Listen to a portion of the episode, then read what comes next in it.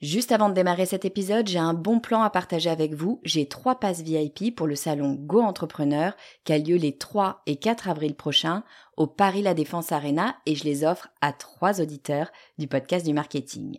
Alors, c'est quoi le salon Go Entrepreneur? Eh ben, c'est juste le plus gros salon de l'entrepreneuriat en France avec 45 000 personnes, 250 conférences et des grands noms de l'entrepreneuriat comme Frédéric Mazzella, Kelly Massol, Céline Lazorte, Éric Larchevêque, Justine Hutto, Catherine Barba, Maurice Sacco, Antonia Flelou, bref, il y a du beau monde et mes passes, eh ben, ils vous permettent d'accéder au club VIP où il y a tous les speakers. C'est la meilleure occasion que vous aurez de les rencontrer.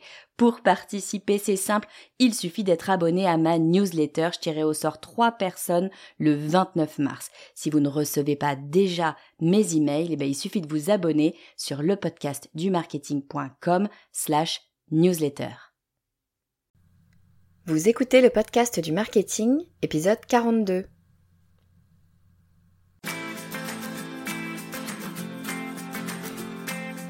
Bonjour et bienvenue. Je suis Estelle Ballot et je suis ravie de vous recevoir sur le podcast du marketing. À chaque épisode, je vous propose d'analyser les techniques marketing qui marchent, pas à pas et très concrètement, pour développer votre activité. L'épisode d'aujourd'hui est un peu particulier. En fait, c'est la seconde partie d'un épisode un peu plus long que d'habitude. Donc si vous n'avez pas écouté l'épisode précédent, c'est-à-dire l'épisode 41, ben, je vous conseille de commencer par là. Sinon, ben, vous allez tout simplement perdre la moitié de l'épisode. Alors dans l'épisode 41, comme dans celui-ci, il est question d'emailing et de comment faire pour maximiser ses résultats. Comment faire pour analyser ce qui fonctionne et ce qu'on peut améliorer et bien sûr quoi mettre en place pour faire encore mieux. Ce que je vous propose, c'est ma stratégie d'analyse. Ce sont les indicateurs que je suis pour mes campagnes d'emailing et ce que je mets en place pour améliorer mes statistiques. L'objectif, bien sûr, c'est d'être efficace et d'éviter de tomber dans des analyses sans fin. Personnellement, j'ai pas le temps pour ça, donc ben, je cherche l'efficacité. Et pour ça, eh bien, je ne regarde que 5 indicateurs, ça m'évite de me perdre et ça ressente les choses sur ce qui est essentiel. Donc mes 5 indicateurs, mes 5 métriques, ce sont le nombre d'abonnés, le taux d'ouverture, le taux de clic, le taux de conversion et le taux d'activité de mon audience. Dans l'épisode 41, on a couvert le nombre d'abonnés et le taux d'ouverture. Dans cet épisode, je vous propose qu'on voit ensemble le taux de clic, le taux de conversion et le taux d'activité. Mais avant de commencer, comme d'habitude, je profite de cet épisode pour remercier toutes les personnes qui ont pris deux minutes de leur temps pour laisser un avis sur iTunes. Grâce à vous, le podcast du marketing est classé dans les meilleurs podcasts business et évidemment, c'est super encourageant pour moi. Ça me booste pour continuer à produire de nouveaux épisodes et puis surtout, ça permet au podcast d'être visible sur les plateformes et donc bah, d'être écouté par des nouvelles personnes. Donc, merci à toutes et à tous. Je peux pas citer tout le monde, mais mon petit rituel, bah, c'est de citer un avis. Donc cette semaine, c'est l'avis de Valtorip, je sais pas si je prononce bien, qui écrit Bravo, vos podcasts sont juste extrêmement inspirants, pragmatiques, bienveillants, l'apport de valeur est juste énorme, une référence pour moi, vous m'avez tellement apporté que je ne sais comment vous remercier, merci infiniment. Alors, première chose, c'est évidemment moi qui vous remercie, Valtorip. En général, je lis les commentaires le matin et un commentaire comme ça, eh ben, ça me donne de l'énergie pour toute la journée. Et franchement, savoir que je et franchement, savoir que ce que je dis toute seule face à mon micro a un véritable impact sur des personnes que je connais même pas, c'est quelque chose que je n'avais pas imaginé quand j'ai décidé de me lancer dans l'aventure du podcast. Et vraiment, c'est extrêmement plaisant et gratifiant. Donc encore une fois, Merci à vous. Bon, mais je vous propose de revenir à l'emailing et à nos indicateurs à suivre pour améliorer nos performances. Dans l'épisode précédent, on a parlé de l'évolution du nombre de nos abonnés qu'on va toujours regarder en net, c'est-à-dire qu'on ne va pas seulement regarder combien on a de nouveaux abonnés, mais plutôt combien on a de nouveaux abonnés une fois qu'on a enlevé ceux qui se sont désabonnés. Parce que ben, quoi que vous fassiez, ben, vous en aurez. Euh, et en fait, à chaque fois que vous enverrez un email, vous allez générer des désabonnements. Donc il faut le savoir, ça fait partie du process. Donc on regarde l'évolution de nos abonnés et bien sûr, on va mettre en place différentes stratégies pour les faire revenir, comme par exemple l'utilisation d'un lead magnet. Une fois qu'on s'est assuré d'avoir des abonnés, bien évidemment, on va regarder notre taux d'ouverture parce que bien sûr, vous pouvez avoir le meilleur message du monde, si personne n'ouvre l'email, personne ne le lira. Donc toute première chose, mettre toutes les chances de son côté pour être lu et pour ça, eh bien vous allez bien sûr travailler votre titre et puis vous allez tester votre nom, la fréquence des envois et puis aussi le jour et l'heure des envois. Bon donc maintenant qu'on a un taux d'ouverture satisfaisant, bah, il est judicieux de se pencher sur son taux de clic. Non parce que en général, le but d'un email, à moins qu'il ne soit purement informatif et encore, donc le but d'un email, c'est bien de nous faire cliquer sur un lien qui nous emmène sur le site de la marque. Alors on regarde en général le taux de clic sous deux formes, qui sont le click-through et le click to open. Alors ça paraît du charabia comme ça, mais c'est en fait très simple. Le click-through, c'est le pourcentage total de personnes qui ont cliqué sur le lien de votre email. Donc c'est un pourcentage basé sur le nombre total de mails envoyés.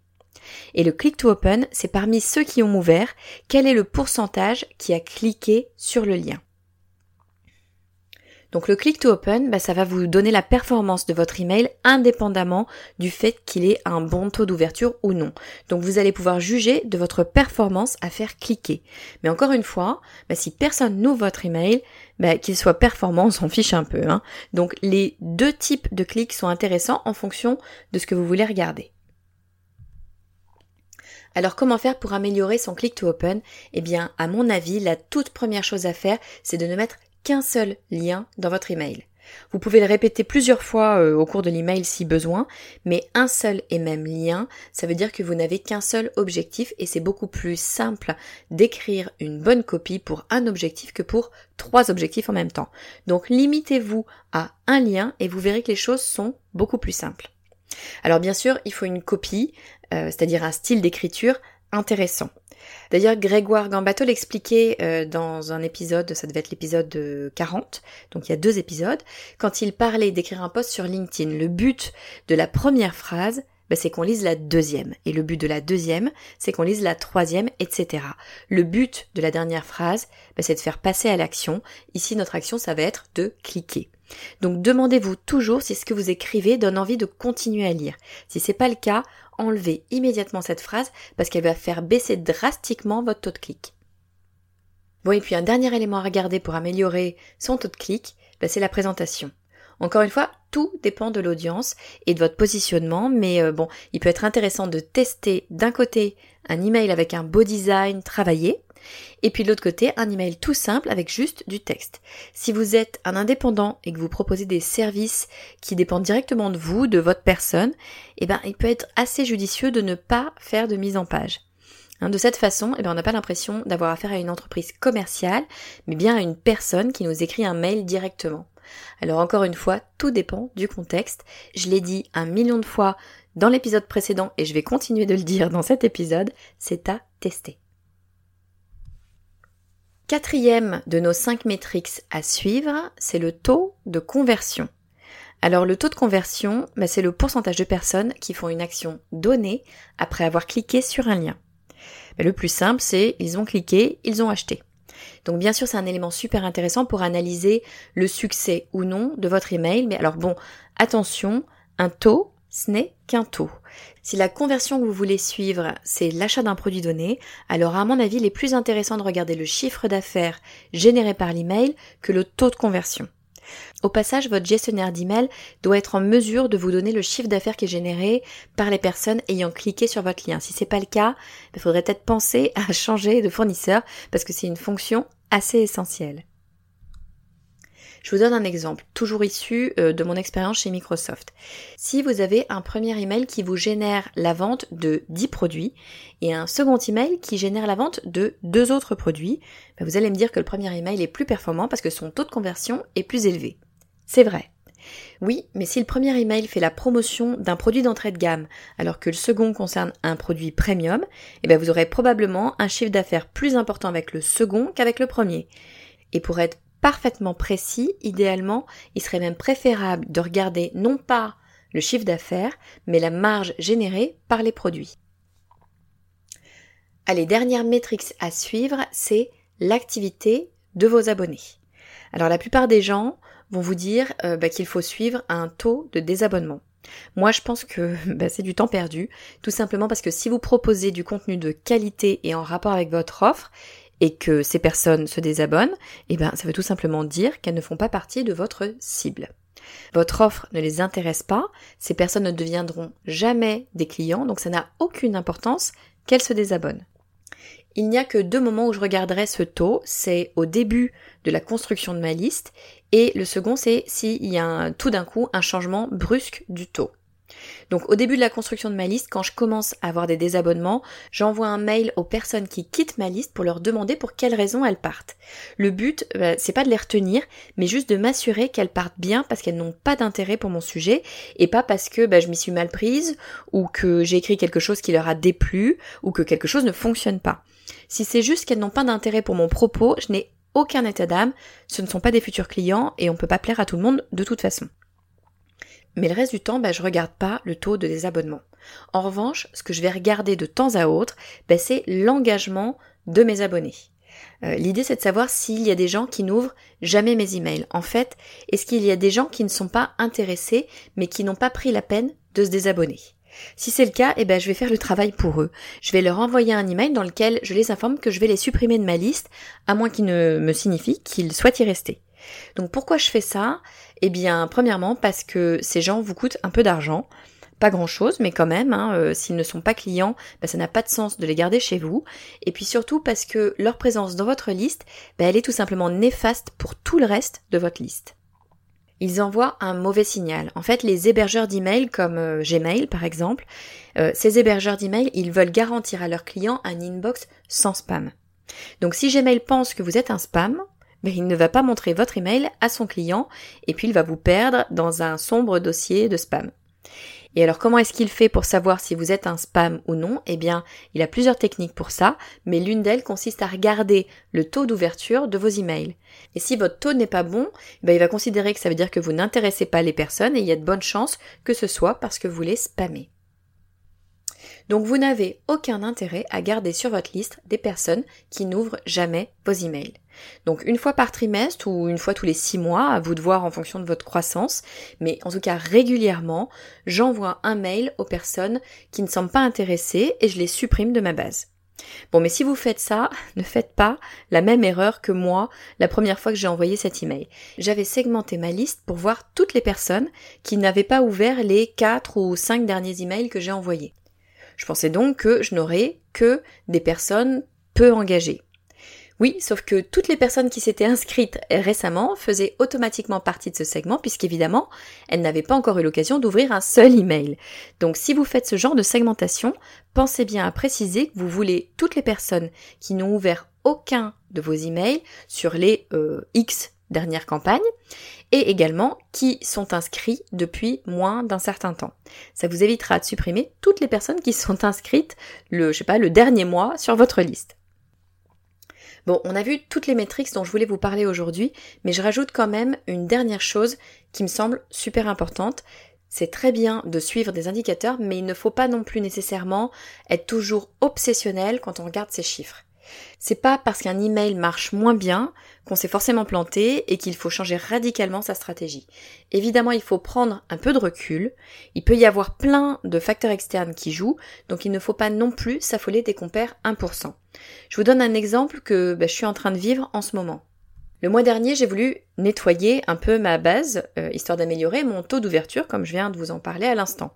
Donc j'ai envoyé un email aux personnes qui n'ont pas ouvert mes 4 ou 5 dernières campagnes, et je leur ai dit que j'allais supprimer leur email de ma base s'ils ne se manifestent pas.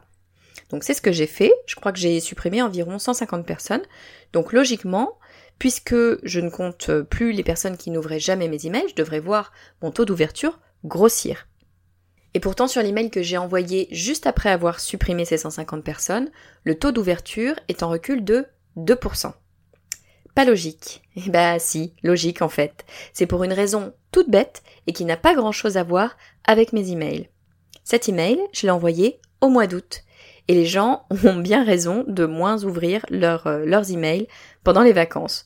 Et clairement, c'est pas moi qui vais leur en vouloir. Donc mon recul de 2% sur mes taux d'ouverture, ben en fait, avant d'avoir supprimé ces 150 personnes, il était peut-être de, je sais pas, 5%.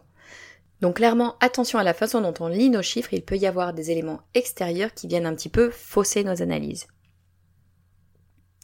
Voilà, je vous récapitule les métriques que j'utilise pour analyser mes emailings et tenter de les améliorer. Le premier indicateur que je regarde tous les mois, c'est le nombre de nouveaux abonnés. Je le regarde en net pour prendre en compte ceux qui se sont désabonnés, évidemment. Et pour faire croître le nombre de mes abonnés, eh bien, je vais commencer par proposer activement à mon audience de s'abonner, c'est-à-dire que je ne vais pas juste lui dire de s'abonner à ma newsletter, je vais plutôt lui parler de ce que je vais lui apporter. Cette newsletter, je la présente en fait comme un service.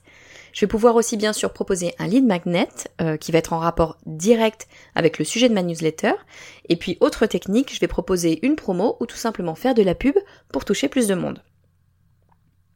Ensuite, je vais regarder mon taux d'ouverture et pour l'améliorer, bah, je vais tester différents types de titres et puis je vais prêter une attention particulière à la façon dont je me présente et puis aussi au timing auquel j'envoie mes emails. Une fois que les emails sont ouverts, bah, il est intéressant de regarder le taux de clic. Alors ce sera le click-through ou le click-to-open selon qu'on veut regarder son efficacité dans l'ensemble ou sur la construction de l'email plus précisément. Et puis, euh, bah, pour se donner toutes les chances, on favorisera un lien unique et on soignera tout particulièrement la copie. On arrive ensuite au taux de conversion. Alors on garde en tête que la conversion, ça peut être une vente, mais pas que. Ça peut être en fait n'importe quelle action qui vous intéresse et que vous êtes capable de traquer. Mais bon, on va pas se mentir, hein, en général, ce qui nous intéresse, ce sont les ventes. Et là, je pense qu'il est intéressant de ne pas juste regarder le taux de conversion, mais surtout le chiffre d'affaires, voire même idéalement la marge générée. Et puis dernier indicateur, ce n'est pas le taux de désabonnement, à moins qu'il y ait un écart anormal d'un mois sur l'autre, je m'en fiche un peu.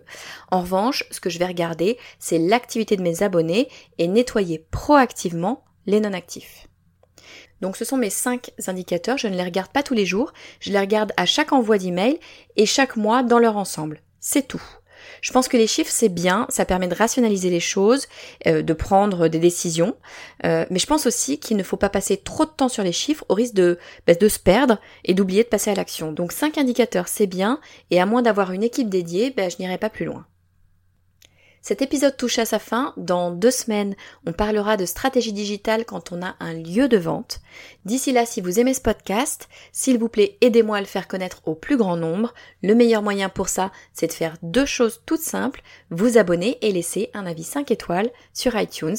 C'est, vous le savez, ce qui m'aide vraiment à être le plus visible dans les recommandations d'iTunes et donc à faire découvrir le podcast du marketing à de nouvelles personnes. Et puis d'ici au prochain épisode, si vous voulez échanger avec moi, le meilleur moyen, c'est de rejoindre mon réseau LinkedIn. Vous me trouverez sous mon nom, Estelle Ballot. Je vous dis à très vite.